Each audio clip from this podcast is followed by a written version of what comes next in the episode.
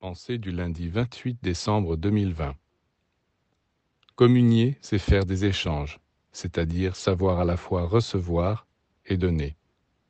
L'hostie peut apporter à celui qui la reçoit les plus grandes bénédictions, mais si en retour l'homme ne lui donne pas l'amour et le respect nécessaires, ce n'est pas une communion, mais un vol, un acte malhonnête. Et pour communier avec Dieu, il faut être aussi capable de lui apporter quelque chose. Non pas que Dieu ait besoin de ce que nous lui donnerons, il est tellement riche. Mais c'est nous qui, en essayant de lui donner quelque chose de nous-mêmes, éveillons en nous certains centres spirituels grâce auxquels nous recevons ces bénédictions.